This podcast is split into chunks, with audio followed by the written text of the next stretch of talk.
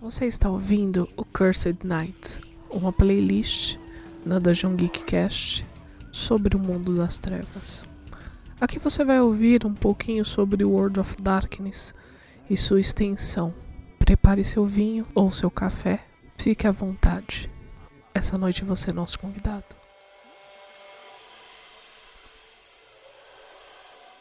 Estamos aqui em mais um podcast. Estamos aqui para contar a parte dos assamitas.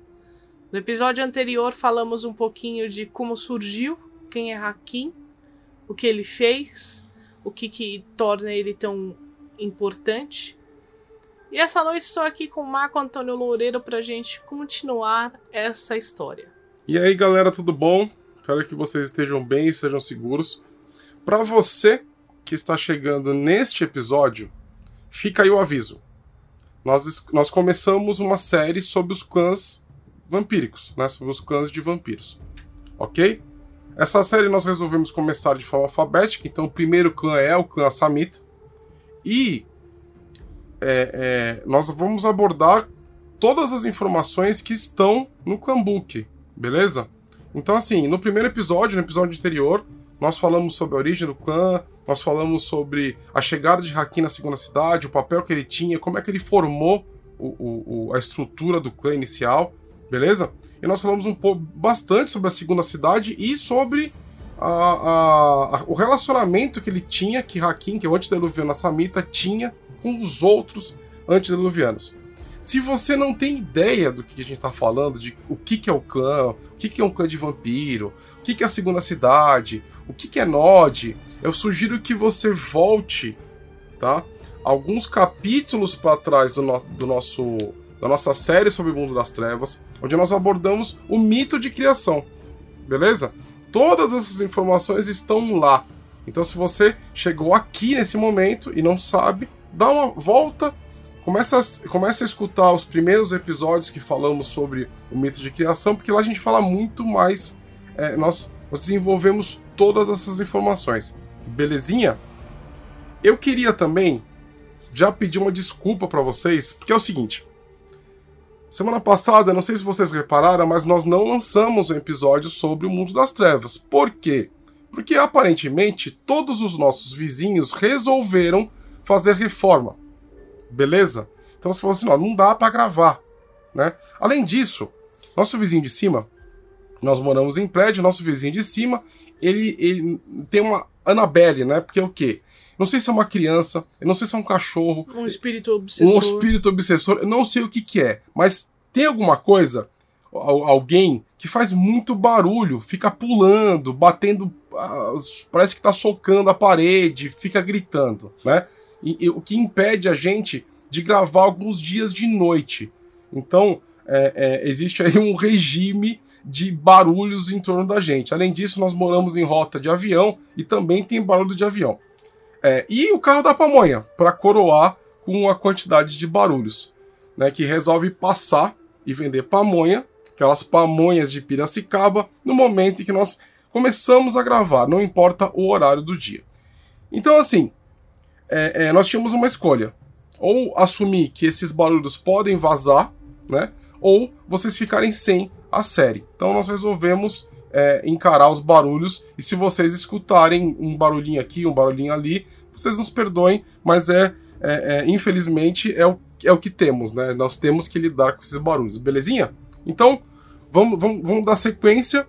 O primeiro é, é, momento histórico desse episódio é o segundo conflito contra os Baales, tá, gente? Por quê? Porque onde tem Cainita não tem sossego, não tem paz.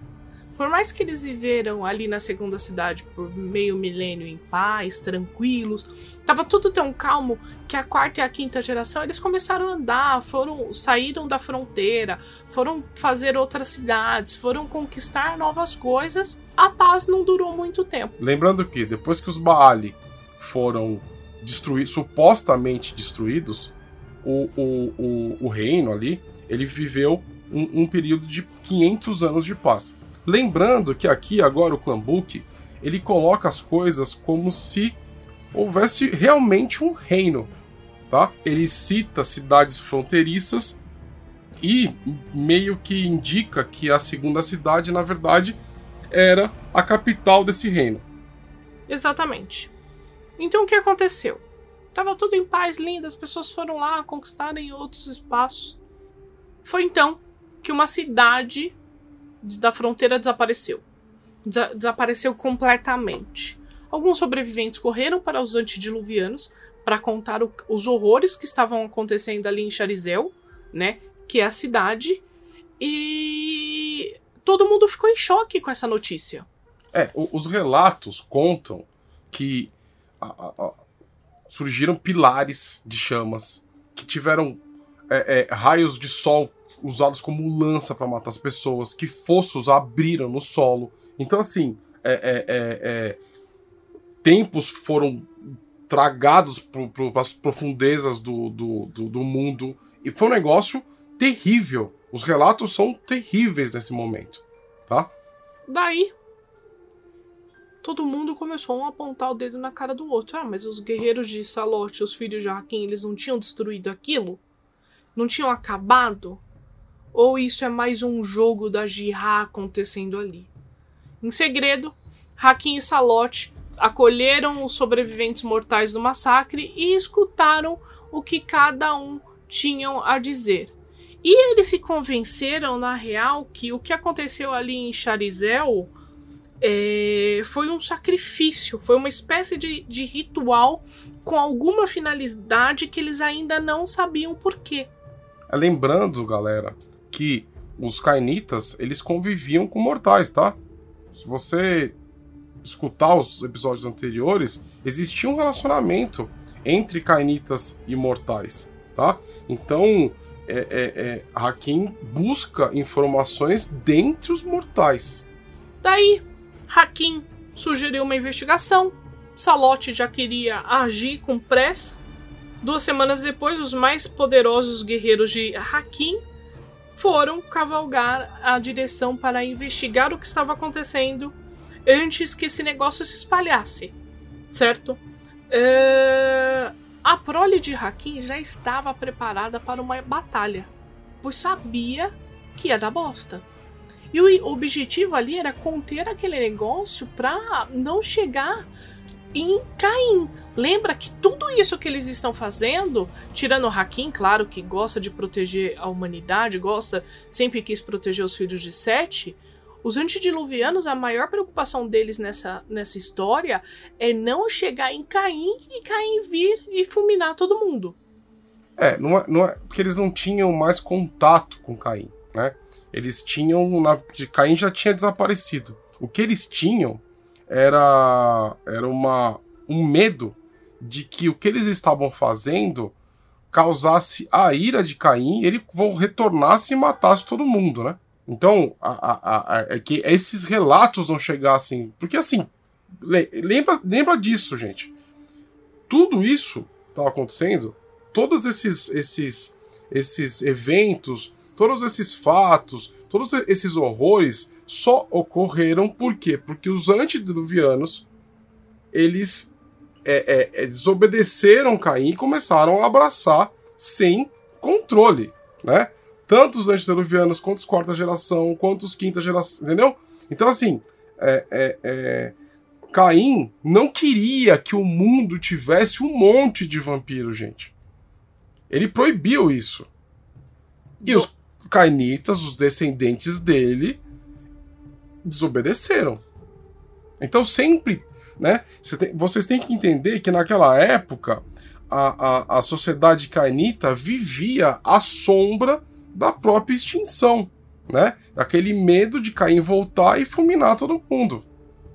Esse medo que não existe quando você vai ver o cenário do mundo das trevas na atualidade, né? o cenário cainita do mundo atual. Porque isso, esse medo se perdeu. E aí, as proles de Hakim, né? Eles fizeram uma coisa para vencer essa batalha, e nesse momento eles fizeram algo diferente. Na primeira, no primeiro conflito, os Baali eles invadiram a segunda cidade. A guerra foi na segunda cidade. Nesse momento, no segundo conflito, os filhos de Hakim e os seus aliados, eles marcham contra os, as forças dos Baali. E eles se reúnem em uma vila a quatro noites da segunda cidade. Tá? A gente já consegue imaginar um mapinha na nossa cabeça nesse momento. E fizeram algo inédito também. Eles forneceram armas encantadas para os seus carniçais. Tá? A gente faz um paralelo aí com, sei lá, alguma coisa de fantasia medieval, né? Então, assim, eles deram arma mágica para os mortais, né? Para ajudar os carniçais, para ajudar eles nessa batalha. E aí se formou um exército para enfrentar os Baali, beleza? Mas houve uma infeliz reviravolta. As forças dos filhos de Hakim e seus aliados, eles tentaram estimar, eles usaram essa vila quatro noites, porque eles achavam que era a rota mais provável de aproximação. Aí, algum tempo depois, enquanto eles estavam esperando que os Baali chegassem, eles recebem a notícia de que a segunda cidade estava sendo atacada. E ela foi atacada por forças que vieram de uma direção oposta a eles. Tá? Então foi um erro estratégico que ocorreu neste momento. E eles não usavam métodos convencionais para essas viagens, né? Porque nós estamos falando de demônios com asas demoníacas e o caceta 4, né, gente? É, eles deram a volta, né? Basicamente eles, eles, eles enganaram, né? As, os filhos, os exércitos que protegiam a segunda cidade. Foi aí que um ancião um juiz chamado Manchiac liderou seus filhos, os aliados, ali numa marcha rápida para conter essa destruição. Para voltar, então o exército ele estava na vila. Aí esse cara ele pega e, e lidera um grupo de pessoas para voltar de, rapidamente, né, para tentar impedir a destruição da cidade. Então ele chegou per perto de algumas cavernas para poder se proteger do sol certo? E de repente começou a chover fogo. A morte ali já era iminente. E algumas pessoas conseguiram se esconder em cavernas ainda. A galera meio baqueada com o que estava acontecendo começou a os juízes que estavam ali, eles começaram a pensar, a reunir todas as informações, e aí eles perceberam rostos conhecidos naquele ataque. Filhos de Salote, Ventru, La Sombra, que eles acreditavam ser aliados. Daí eles perceberam que eles estavam agindo com informações falsas. Os simpatizantes do Baal haviam enganado juízes e convencido a eliminar muitos defensores poderosos da cidade. É, a gente tem que lembrar que os Baal eles são mestres do, da dissimulação. Eles são mestres da enganação. Eles são, eles são criaturas carnitas terríveis, né? Então eles enganaram, eles, eles, eles criaram, é, é, plantaram informações falsas e fizeram que, com que os vampiros, os defensores mais poderosos da segunda cidade fossem destruídos.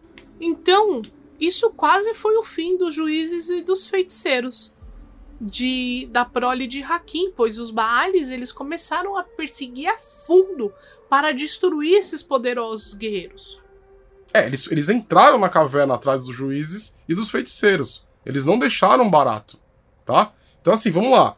É, é, é Manchiaca volta com uma galera.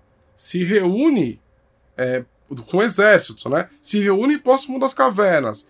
É, é, essa galera sofre um ataque vindo da cidade, que eles acham que era um Baale. Eles olham para as pessoas que caíram. Eles veem que são os defensores mais poderosos da cidade e que eram aliados dele. Ou seja, os Baal enganaram para que aliado destruísse aliado. Não contentes com isso, os Baal perseguem esses sobreviventes desse exército do Mancheaca para dentro da, das cavernas. É, é, é, um, é, um, é um momento meio 300 de Esparta que eu percebo aqui. Então, dentro da caverna, os últimos sobreviventes dos juízes dos feiticeiros lutam contra os Baal e começam a, a, a, sei lá, matar por desespero, aquela coisa, o, último, último foco de resistência dentro dessa caverna. E aí o desespero tomou o coração dessa galera. Os guerreiros, os juízes, brandando suas lanças, feriram os inimigos, os feiticeiros com suas magias conseguiram prender e matar, mas era o puro desespero que continha ali. Então os feiticeiros que sobraram ali se reuniram numa caverna mais segura com a galera. Enquanto eles estavam preparando a sua defesa para o contra-ataque, o chão sob seus pés começou a tremer, iniciando uma gritaria feroz, como se os Baales tivessem recrutado as próprias legiões do inferno para eliminar os filhos de Hakim. Os juízes prepararam suas lanças os feiticeiros reuniram sua energia. Então, sangue começou a fluir dentro da caverna. No início, era apenas um filete, algumas gotas descendo através dos túneis, tornando-se um fluxo contínuo que deixou os filhos de Hakim cobertos até o tornozelo em uma poça avermelhada. Passos foram ouvidos, leves, quase inaudíveis, lentos, como os de uma criança tentando seguir o caminho tortuoso da caverna. Em seguida, uma figura minúscula surgiu, escura, coberta de fuligem, com os olhos queimados. Emergiu sob uma luz incerta da única tocha que um carniçal havia conseguido manter acesa. Hakim me enviou, disse com um sussurro. Eu sou Urshug, e sou do sangue. No século seguinte, os filhos de Hakim lideraram guerras contra os infernalistas, empurrando-os de volta aos seus fossos e selando a boca do inferno. Os Baali nunca se recuperaram do massacre nas cavernas e deixaram de ser uma ameaça por milênios. Os filhos se recuperaram de maneira lenta, enquanto Hakim os observava de longe e permitia que seus herdeiros construíssem o seu próprio legado. É. Urshug, uma das criaturas mais poderosas do clã Samita. Uma criança queimada. Com poder é, inimaginável. O exército, os filhos de Hakim, marcham quatro noites para uma vila quatro noites de distância. Lá eles descobrem que os exércitos infernalistas dos Baali haviam estavam atacando a, a segunda cidade. Mancheaca lidera uma volta, uma marcha, é, uma, uma marcha poderosa e rápida e se e tenta e consegue abrigo próximo de cavernas. Lá eles são atacados pelos próprios aliados. Os Baali enganaram a todos. Os filhos de Hakim sobreviventes correm para dentro das cavernas e passam dias lutando ferozmente como um último foco de resistência contra os Baali, contra os exércitos.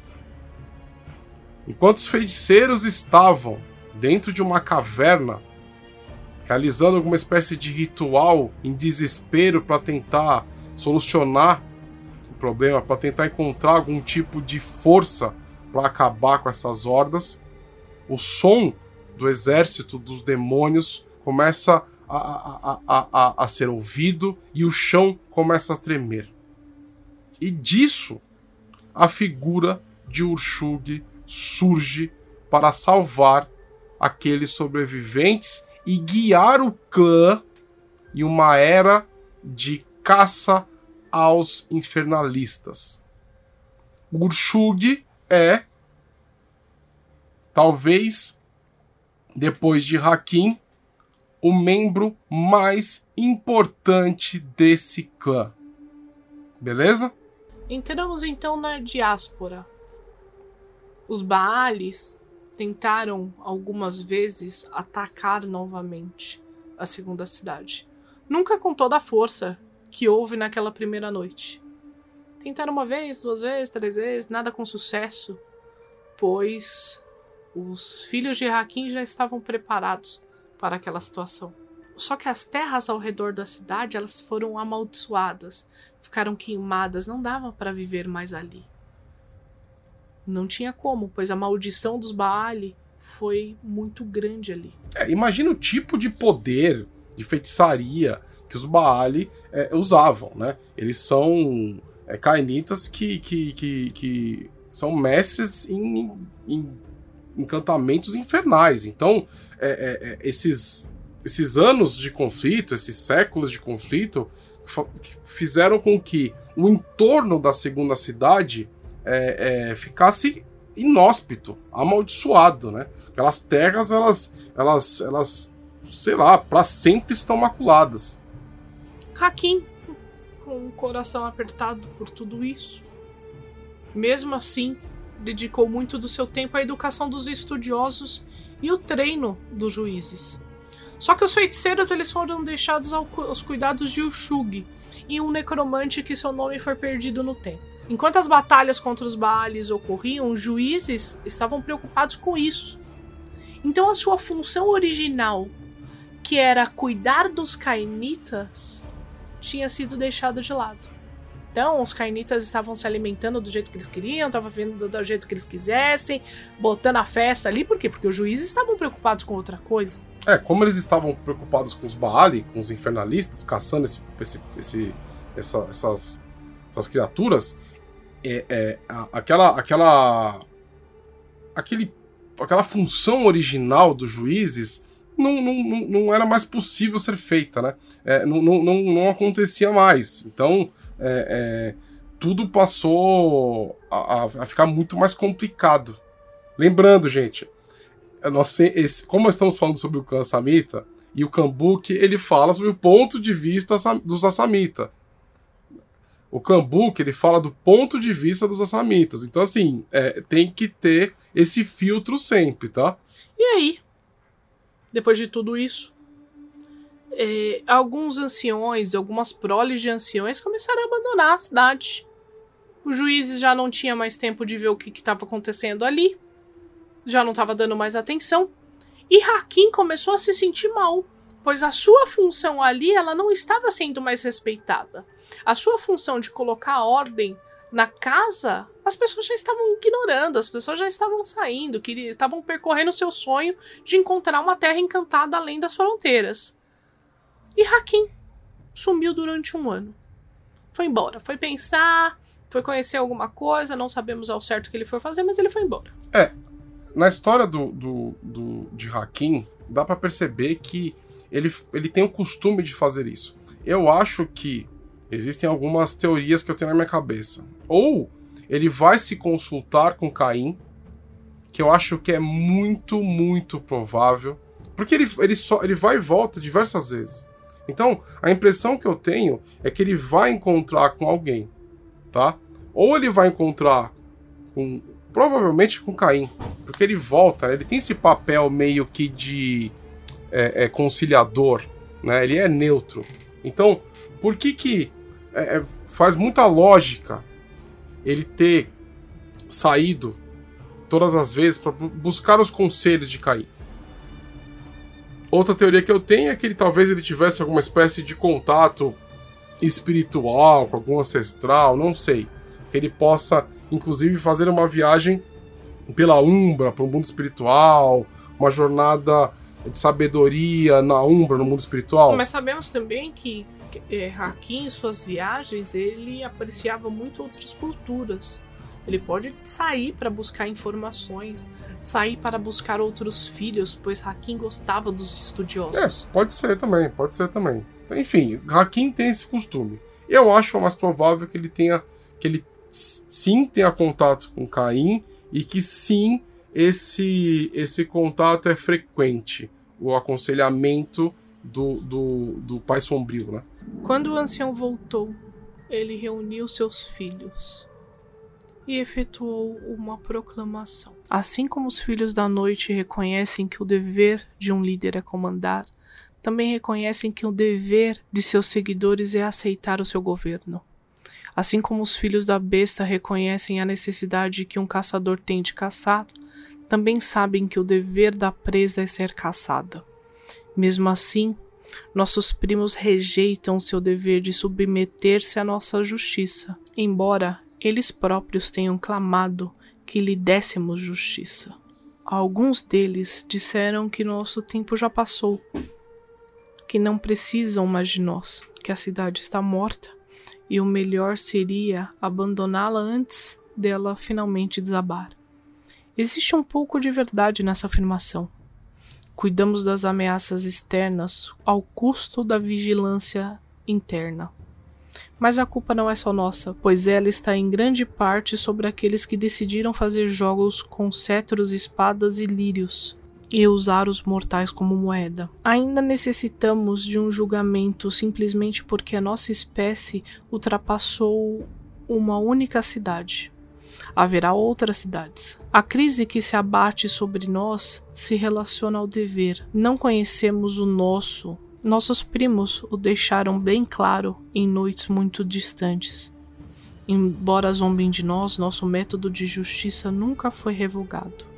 Então, devemos procurar novos meios de administrá-la, pois os métodos empregados no passado não servem mais para essa tarefa. Eles dizem que a cidade está morrendo. Devemos deixá-la agonizando então. Avançaremos pelas terras devastadas na guerra, pelos desertos e montanhas, por lugares áridos que nenhum dos outros clamará como seu domínio. Nesses locais preservaremos a memória sobre essas noites da devastação do tempo. Iremos observar, estudar e esperar. E quando a necessidade da nossa justiça tornar-se novamente tão avassaladora a ponto de não mais conseguirmos permanecer parados observando os atos de nossos primos, avançaremos e a memória será a nossa lança. Então chegamos na partida, onde os filhos de Hakim desapareceram da segunda cidade. Foram embora. Alguns rejeitaram a palavra de Hakim. Outros já seguiram. Os estudiosos artesãos, eles eram nômades antes, né? Sim. Então eles sabiam que aquilo era o caminho certo. E eles partiram junto com Hakim a uma montanha. Só que Hakim decidiu ir embora bem no meio do verão. E o caminho era tortuoso. No final, apenas 50 pessoas, um grupo de oito servos, é, 50 filhos, pouquíssimas pessoas chegaram ao destino final junto com Hakim. É importante lembrar que o mundo naquela época era um lugar extremamente perigoso e inóspito, né? Então, é, é, por exemplo, aqueles que não aceitaram o isolamento, eles, muitos deles eram estudiosos, que entendiam que o isolamento ia fazer com que eles é, limitassem seus estudos. E Haki não fez nada para impedi-los. Deixou que eles seguissem o próprio caminho. Porque ele entendeu, talvez, que, que impedir, né, exercer a vontade dele com punhos de ferro, poderia aumentar os problemas que eles já estavam passando, né? Porque imagina só, eles eram os juízes da segunda cidade. Eles eram pessoas importantes. Eles tinham uma posição no, na hierarquia muito, muito, né, muito boa. De repente, por conta da guerra com os Baali, eles se veem tipo desacreditados, né? Mesmo porque eles também deveriam ter defendido, e, e os Bali sempre voltam. E agora, mesmo, mesmo a segunda cidade ainda de pé, o, o entorno estava amaldiçoado. Né? É claro que neste momento é, é, os cainitas passaram a culpar os próprios os próprios assamitas, né? os próprios filhos de Hakim. Né? Então eles partem de lá, né? de cabeça baixa. Ou de cabeça alta procurando novos ares. E foi muito terrível essa viagem, né? É uma é uma uma viagem semelhante, sei lá, ao êxodo, enfim, eles, tipo, um êxodo sombrio, vai, digamos assim, entendeu? E muitos perderam a vida até, até chegar no destino final nas montanhas, beleza? E foi então que chegamos no ninho da águia. Muitos mortais ali, eles não sabiam escalar as montanhas, então foi algo muito ruim, muito torturoso para eles. Mas eles chegaram. Muitos dizem que neste momento Hakim ele não fundou a Lamute, mas ele a encontrou. Então temos a coisa mais importante para os assamitas nesse momento, que é quando Hakim encontra Lamute. É, encontra o fundo da Lamute. Eu gosto muito, e aí vou puxar um pouco pro cinema. Eu gosto muito do Lamute que aparece no naquele filme O Príncipe da Pérsia. Que é um lugar que tem tesouros. Eu, eu acho muito bacana e, e, e você, sei lá, visualmente eu acho muito legal Né? Porque é meio que encontrar uma cidade perdida, sabe? Um lugar tipo a cidade perdida do ouro. É um lugar lendário, né? É um, um, lugar mitológico. É isso que eu quero dizer. À medida que os seguidores mortais e cainitas de Hakim avançavam pelas montanhas, os suprimentos ficavam cada vez mais escassos. Hakim sabia muito bem que a lealdade dos que estavam ali ao seu lado duraria até a morte, e além dela, em alguns casos. Mas isso não substituiria os alimentos e o abrigo. Os viajantes não tinham outra opção a não ser continuar avançando. O solo era infértil demais para qualquer tipo de assentamento ali. Na noite do solstício de inverno, Hakim deteve o êxodo logo após o anoitecer. E ele disse apenas uma palavra: Aqui. Ele cravou sua lança numa pedra a seu pé. A montanha tremeu, derrubando a todos, com exceção a Hakim. Quando eles se levantaram, viram um grande trono feito de pedra polida, com a haste da lança de Hakim no lugar onde descansaria a mão direita de quem sentasse no trono.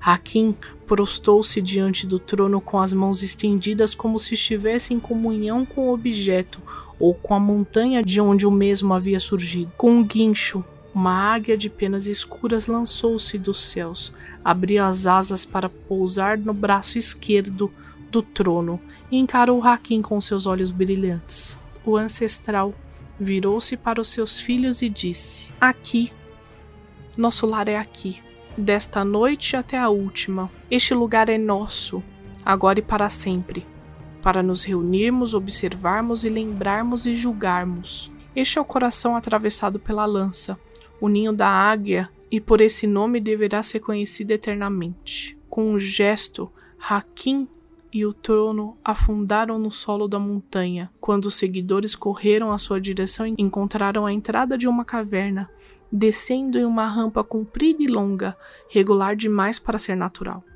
Ao entrarem na caverna, encontraram uma vasta rede de outras cavernas e passagens, cuja disposição imitava com exatidão o palácio de Hakim, da segunda cidade. Na caverna que correspondia ao grande salão do palácio, os exploradores encontraram Hakim, sentado no trono, cabisbaixo. Sua expressão era de dor e cansaço, como se tivesse acabado de lutar uma grande batalha. O sangue escorria de dezenas de ferimentos graves.